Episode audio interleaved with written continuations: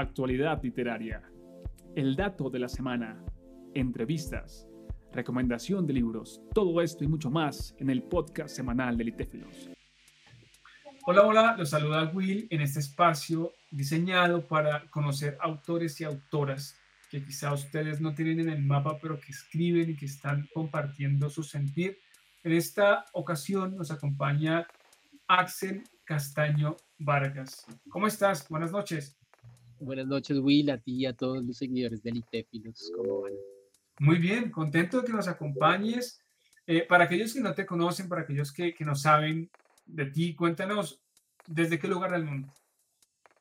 Bueno, yo estoy acá en Bogotá, en Colombia, em, y bueno, feliz de acompañarlos. Buenísimo, buenísimo. Entonces, estamos muy cerca aquí con, con Axel. Y también cuéntanos un poco acerca de ti, qué haces, a qué te dedicas, por favor.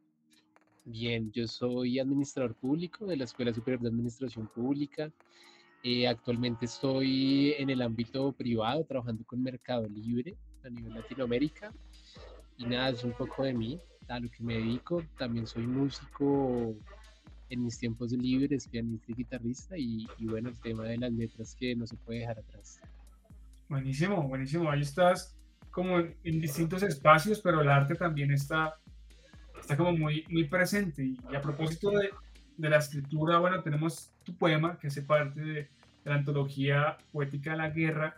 Cuéntanos un poco del poema Ella, un poco de la historia, cómo surge. Cuéntanos, por favor.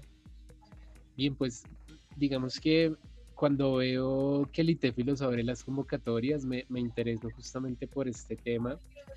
Eh, el poema está planteado en seis versos. Yo, digamos que cada dos versos es como un tema, un enfoque distinto. Y lo pensé desde lo político, como te decía, yo soy administrador público y, y pues desde el acercamiento a la política quise como escribir sobre esto, ¿no? Que pues paradójicamente en Colombia seguimos en guerra y, y es como algo que nos persigue, ¿no? Entonces, no sé si quieres que te hable de esas tres partes, vamos avanzando. Sí, sí, por favor, por favor, claro.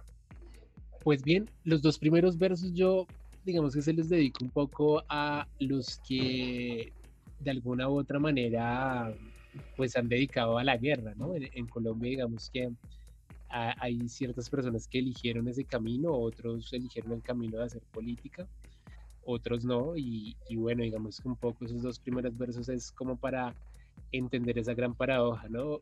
¿Cuál es la paradoja? Que pues Colombia siendo un país tan rico en recursos naturales tenga un conflicto que aún pues no ha podido resolver. Eh, y, bueno, la segunda parte, que son los dos siguientes versos, eh, está un poco planteado desde las víctimas, desde las personas que la han sufrido. Y, también haciendo un poco de memoria sobre el plebiscito de la paz acá en Colombia en el 2016, en donde pues las regiones que, que más eh, fueron golpeadas por la guerra pues fueron las que dijeron, bueno, sí, sí, sí votaron por el sí en este plebiscito, ¿no? Entonces es como una segunda parte. Y la tercera parte que son los últimos dos versos. Es una invitación como a hablar sobre la guerra, ¿no? Como poéticamente, pues decir, bueno, hay, hay un conflicto y hay que hablar de, pues, de todo lo que nos ha dejado y, y cómo podemos avanzar sobre eso y sobre eh, el perdón, ¿no? Que, que, al final no se, no se plantea, pero se habla un poco sobre eso. Esta, esta parte final acerca de, del perdón, de la reconciliación y puntualmente que hablaste del plebiscito que quisiste hacer como una alusión allí en el poema, ¿Tú cómo ves estos procesos de, reconciliación? ¿Qué lugar crees que ocupa, qué función crees que cumple la literatura en estos aspectos de reconciliación, de las narrativas de, de perdón? Pues siento que e, el arte en cualquiera de sus expresiones nos invita a hablar de las cosas que de pronto las que la razón no puede decir. Siento que la poesía es un poco eso, es como poder decir lo indecible, ¿no? Es eh, algo muy crudo. Colombia ha tenido unas etapas de guerra muy crudas y siento que hay cosas que no se pueden decir con la razón y para eso está el arte, para la poesía, la música y siento que ese es el papel, poder decir lo que no se puede decir con palabras comunes em, que inclusive hasta el lenguaje no verbal se queda corto, la poesía puede cumplir ese papel y, puede decir. Buenísimo, yo concuerdo contigo, concuerdo contigo y, y considero también que en espacios que han sufrido tanta violencia, por esa misma razón es donde más, como tú lo mencionaste, las personas como que desearon votando por el sí y eso habla también de una necesidad que otras personas distantes de estos sitios no perciben, porque otras personas, podría yo incluirme ahí, puedo opinar desde un lugar de mucha comodidad diciendo como, no, pero pues eso tampoco es tan grave, pues, qué exageración, porque no he vivido la violencia que otras personas han vivido. Y eso también pone sobre la mesa la narrativa, es decir, yo puedo escribir un poema desde este sitio y voy a tener esta mirada, pero tú en tu poema incluiste un poco las voces de las víctimas y es una voz que se les ha arrebatado, ¿sí? primero porque a veces los matan o luego los revictimizan, no les creen y así me parece que es muy importante que como tú incluiste en tu poema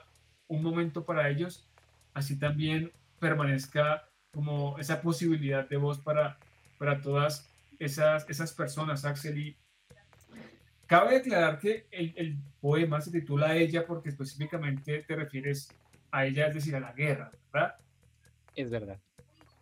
Alguien podría decirlo, pero ella, ¿cómo así? Pero puntualmente tú estás refiriéndote a, a la guerra y me hace acordar del libro eh, La ladrona de libros, en el que como que la narradora es como la muerte. Así me parece muy interesante que tú hagas este acercamiento en, eh, en el poema, Axel. Axel, las personas que quieran conocer más acerca de lo que tú escribes, acerca de tus proyectos profesionales en el área que nos comentaste, en la música, en la escritura, ¿cómo te pueden encontrar en redes sociales? Pues yo estoy concentrado como esta parte artística en Instagram. Eh, me pueden encontrar como Axel Niki, pero eh, justamente hace dos semanas abrí un, perfil para todo el tema poético que se llama Poyen. Y allí pues van a encontrar reels, eh, de un minuto, un minuto y medio eh, sobre poesía, gente leyendo poesía a viva voz y, y, bueno, será un espacio ahí para encontrarlos. Buenísimo, buenísimo. Ahí lo tienen en este lugar digital en Instagram, en estas dos cuentas que él recién nos comenta. Pueden ir a verlo, a comentarle, a preguntar también acerca de su poema, seguirlo también. Y bueno, pues Axel, de verdad, muchas gracias por haber acompañado este espacio con tu perspectiva, dándonos más entendimiento de tu poema, Axel. Gracias a ti por la invitación. Espero que nos volvamos a ver muy pronto. Claro que sí, Axel. Cuídate mucho. Chao, chao.